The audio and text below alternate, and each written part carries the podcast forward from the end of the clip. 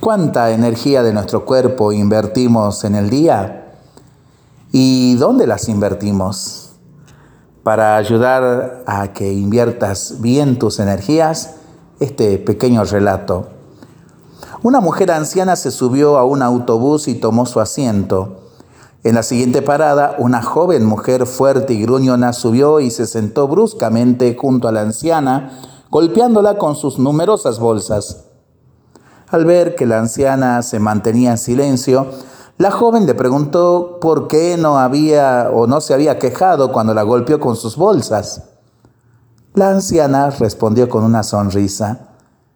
No es necesario ser mal educada o discutir sobre algo tan insignificante, ya que mi viaje a tu lado es tan corto porque me bajaré en la próxima parada.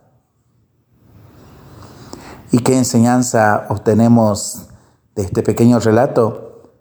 El viaje, sobre todo el viaje de la vida, es corto. Pensa bien en qué vale la pena gastar tus energías. Que el Señor nos ayude en este discernimiento. Lo seguimos pensando y rezando en familia y entre amigos, ¿no? Vamos a saludar a aquellos que trabajan especialmente en la televisión. Hoy estamos celebrando a Santa Clara de Asís, gran amigo de San Francisco de Asís, fundadora de las Hermanas Clarisas, conocida eh, rama femenina de los franciscanos, y por supuesto patrona de los medios de comunicación y de manera especial de la televisión.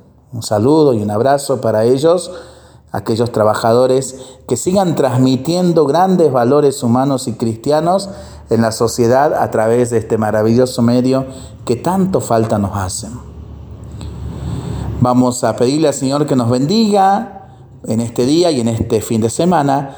Le seguimos pidiendo por nuestras intenciones y nosotros responsablemente nos cuidamos y nos comprometemos a ser verdaderos instrumentos de paz. Que el Señor nos bendiga en el nombre del Padre, del Hijo y del Espíritu Santo. Amén. Que tengamos todos un excelente fin de semana.